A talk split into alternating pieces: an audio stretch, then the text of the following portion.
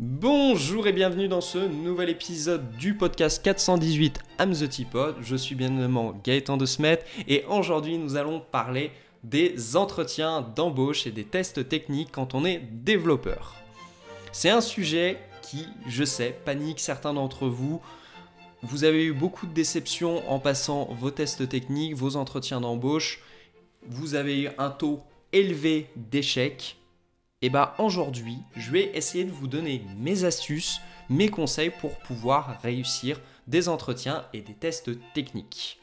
Vous allez voir, en 10 ans, j'en ai passé des tests techniques et j'en ai échoué un certain nombre. Même, je pense que j'en ai échoué plus souvent que j'en ai réussi. Mais comme je vous le disais dans l'épisode précédent, le but quand vous cherchez un emploi, c'est pas toutes les personnes qui vont vous dire non, c'est la personne qui va vous dire oui. Donc, la première chose que j'ai envie de vous dire, bah, c'est de ne surtout pas culpabiliser si vous échouez à un entretien ou à un, test technique. Pourquoi je vous dis ça? Bah, dans ma carrière, moi, j'ai échoué très fréquemment ces tests parce que des fois, bah, je ne correspondais pas à ce que euh, les managers ou les équipes cherchaient. Des fois, bah, j'ai pas compris le test technique et j'ai répondu totalement côté.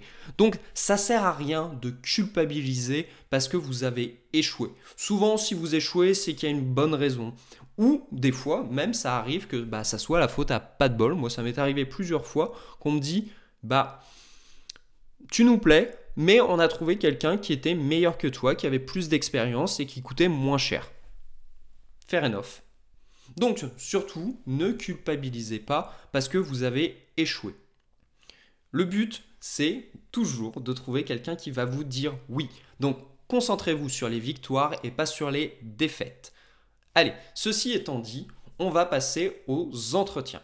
Donc les entretiens, que ce soit technique ou pas, ben, il y en a de plusieurs types.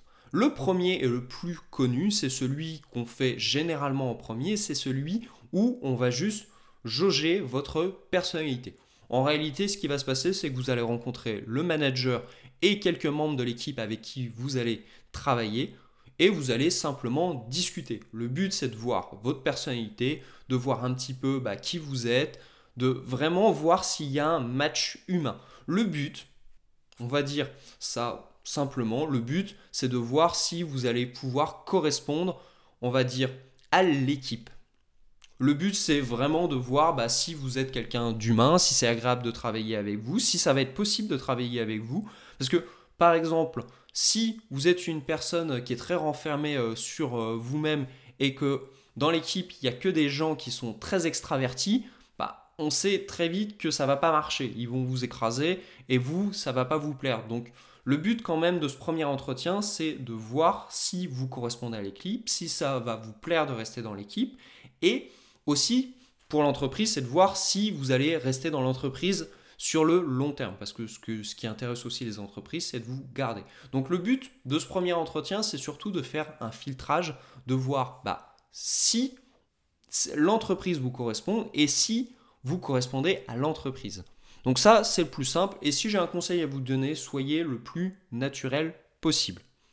Ensuite, il y a un entretien un peu différent, mais qui peut être fait au même moment, c'est l'entretien que je dirais de culture G. Imaginez la situation où vous êtes avec un manager qui ne connaît rien en développement, mais qui va vous poser des questions sur le développement informatique. Souvent, ce sont des questions qui sont très larges. Par exemple, moi, une question que j'aime bien poser dans ce genre d'entretien, c'est est-ce que vous savez ce que c'est qu'un pandarou Et là, vous allez me dire, oui, pourquoi il me pose une question avec des pandarous bah, le but de ce genre de questions, c'est surtout de voir comment vous allez répondre. Alors, soit vous avez la bonne réponse. Un pandarou, par exemple, c'est Firefox. C'est pour ça que la plupart des gens ne savent pas ce que veut dire euh, Firefox. Ils disent que c'est un renard de feu, mais en réalité, pas du tout. Ou, dans la majorité des cas, vous n'allez pas avoir la réponse à cette question. Mon but, c'est de vous juger et de voir si vous allez me dire que vous n'avez pas la bonne réponse. Donc, moi, ce que j'ai envie de savoir, c'est est-ce que vous allez essayer de me broder une réponse ou me dire la vérité sur le fait que vous ne savez pas. Et ça, c'est un grand classique. Et dans tous les entretiens, moi, je vous recommande de ne jamais essayer de broder une réponse si vous n'êtes pas sûr. Si vous n'êtes pas sûr de la réponse, surtout, dites-le. Pourquoi je vous dis ça? Parce que les entreprises ont toujours très peur d'embaucher des développeurs, qu'ils travaillent dans leur coin et quand ils ont un problème, ils vont pas le dire. Que si par exemple en entretien vous dites que vous ne savez pas, au moins ça prouve tout de suite que si un jour vous avez un problème sur votre boulot, bah vous n'allez pas rester dans votre coin et vous allez le dire et vous allez trouver des solutions. Allez, ensuite, passons aux entretiens suivants, qui sont les entretiens techniques. Donc, c'est toujours dans la même situation, vous rencontrez des développeurs, vous rencontrez l'équipe, vous rencontrez le manager, et il va vous poser des questions qui là seront bah, beaucoup plus orientées vers la technique. Ça peut être dans le même entretien que les deux entretiens que j'ai déjà décrits. Par exemple, ça va être des questions sur la technologie que vous allez utiliser. Ça va être des questions de haut niveau. Par exemple, on peut prendre l'exemple suivant en JavaScript qui est, d'après vous, qu'est-ce qu'une promesse? Le but de ce genre de questions, c'est de voir bah, si déjà vous maîtrisez le sujet. Parce que si vous avez dit que vous faites euh, du JavaScript, mais qu'en réalité vous ne savez pas ce que c'est qu'une promesse, on va tout de suite voir que vous n'allez pas correspondre au poste. Ensuite, c'est de voir comment vous allez répondre, comment vous allez formuler la réponse. Bah, est-ce que vous êtes capable d'expliquer? Est-ce que vous êtes un bon communicant? Est-ce que vous pouvez définir ce que vous manipulez. Et une chose qui est aussi importante et que je vous conseille, c'est d'utiliser le vocabulaire adapté. Alors, pour certains développeurs, c'est même rédhibitoire. Si par exemple vous parlez euh, d'une promesse et vous parlez d'une chose qui n'a rien à voir ou vous utilisez un vocabulaire qui vous est propre et pas le vocabulaire qui est recommandé par euh, Mozilla par exemple, bah vous allez être recalé. Donc surtout, c'est important d'utiliser le vocabulaire adapté. Et je répète une nouvelle fois, si vous n'avez pas la réponse à une question technique, il n'y a pas de honte à dire que vous ne savez pas. Je pense que c'est surtout mieux de dire que vous ne savez pas. Donc voilà pour l'entretien technique auquel on va vous poser des questions. Ensuite, on va parler des entretiens un peu plus techniques où on va rentrer vraiment dans une partie pratique. Il y a deux entretiens qui peuvent être faits, soit des tests à la maison ou du peer programming.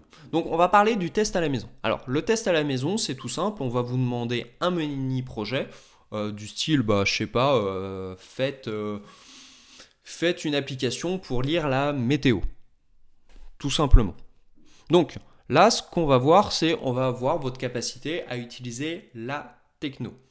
Donc par exemple, on va vous dire, bah, utiliser du React et, du Node. Tout simplement.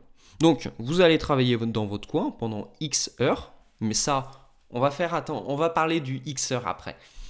Donc, vous allez faire votre petit projet. Ce qu'on va regarder, bah, c'est est-ce que vous mettez des, des tests Est-ce que votre code est bien écrit Est-ce que vous mettez des commentaires Et le but, une fois que vous avez fait ça, bah, vous allez fournir un livrable. Donc, le but, et c'est là qu'il faut faire attention, c'est que les gens qui vont relire votre code, ils vont avoir uniquement le code. Ils ne vont pas voir comment vous avez construit votre code, euh, quelles sont les étapes. Donc le but, c'est de leur marcher un petit peu le travail en mettant bien des commentaires, en mettant des fonctions qui ont des noms explicites, des variables qui ont des noms explicites, des constantes qui ont des noms explicites. Le but, c'est qu'on relise votre code le plus facilement possible.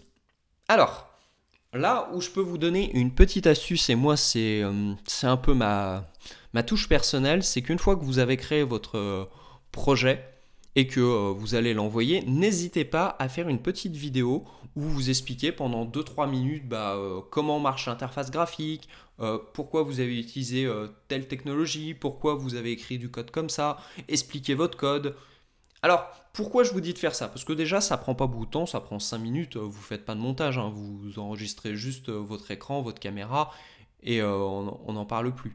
Le but, c'est surtout de sortir de la masse. Il y a très peu de gens qui font ça, et ça donne un peu de crédit à ce que vous allez dire. En plus, ça va montrer que vous êtes capable de communiquer sur votre projet. Ça fera la différence si vous êtes au même niveau avec un autre développeur. Si euh, votre projet techniquement bah, il est pas bon, ça suffira pas. Ça suffira pas, mais ça peut faire la différence. Ensuite, on va passer à l'autre test euh, technique qui est le peer programming, qui va reprendre un petit peu le, projet euh, que je vous ai dit, mais cette fois-ci, vous allez le faire en peer programming avec un dev de l'équipe. Alors, c'est déjà c'est un petit peu plus court et le but d'un projet comme ça, c'est surtout de voir comment vous allez raisonner. Comme je vous disais dans le premier projet, bah on va juste voir le résultat.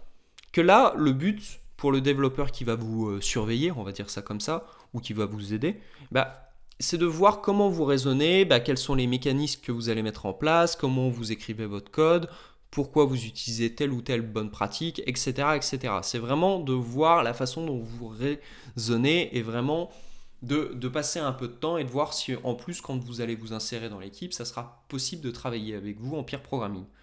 Donc souvent c'est des entretiens qui durent une petite heure et c'est des projets qui sont moins ambitieux. Le but c'est juste de répondre à un certain nombre de questions. Là on va se faire, euh, c'est plus proche de l'algorithmie où on va vous demander de calculer un, je sais pas, les, nombres de la suite de Fibonacci, ce genre de truc. Alors, sur ces deux tests, il y a quand même une arnaque que, euh, qui est assez connue dans le milieu, mais quand on est jeune développeur qu'on ne connaît pas forcément, c'est Faites attention si on vous pose des questions ou on vous donne un projet technique à faire qui soit proche du métier de l'entreprise ou qui nécessite euh, des dizaines d'heures pour pouvoir être fait. C'est souvent une arnaque, ça s'appelle du travail dissimulé. Clairement, si vous vous retrouvez dans cette situation-là et que c'est vraiment proche du boulot de l'entreprise, surtout ne répondez pas aux tests techniques et ne le faites pas. C'est du travail dissimulé. Et en général, quand vous faites un test technique, il faut pas que ça, dépasse les 2 euh, heures, 3 heures, 5 heures. Parce que si c'est pas le cas, déjà, si vous mettez 5 heures pour un truc tout simple, c'est que vous n'êtes pas fait pour le poste. Et si c'est plus de 5 heures et que c'est un truc vraiment compliqué, ça veut dire que c'est du travail dissimulé. Donc faites attention à ça. Bon, une fois qu'on a dit ça, on va passer au dernier test, qui est un test qui est beaucoup plus simple, où c'est des tests d'algorithmie. Alors euh, ça peut être fait sur des plateformes euh, coding game où euh, vous allez répondre à des QCM, vous allez coder un petit peu, mais c'est vraiment basé sur l'algorithmie. Moi, ce genre de test que j'aime pas du tout. Je ne sais pas ce que ça prouve aux recruteurs de savoir ce genre de truc. Peut-être que ça montre un petit peu votre niveau, mais comme ce sont des questions qui sont souvent très spécifiques, donc là, c'est assez bête et méchant. Vous avez la solution, vous l'avez pas. Donc c'est pour ça que moi j'aime pas trop ce genre de problème parce que souvent c'est des tests d'algorithmie, mais l'algorithmie, des fois, il y a des astuces. Donc, si par, hasard on vous demande un truc dont vous avez l'astuce, c'est pas que vous êtes un meilleur développeur, c'est juste que vous avez l'astuce, vous l'avez appris. Donc, euh, je sais pas trop ce que ça prouve. Donc, c'est plus ce genre de test qui est un peu euh, noir ou blanc. C'est que soit vous réussissez, soit vous échouez. Et il n'y a pas entre les deux. Donc, voilà tous les types de tests et les entretiens que vous pouvez rencontrer. Donc, j'espère que cet épisode vous a été utile on se retrouve la semaine prochaine pour une interview. Euh, n'hésitez pas, si ce genre d'épisode vous plaît, à aller noter le podcast sur Apple Podcast ou sinon vous pouvez aussi nous écouter sur Spotify ou toute autre plateforme. Et sur ce, on se retrouve la semaine prochaine pour une interview.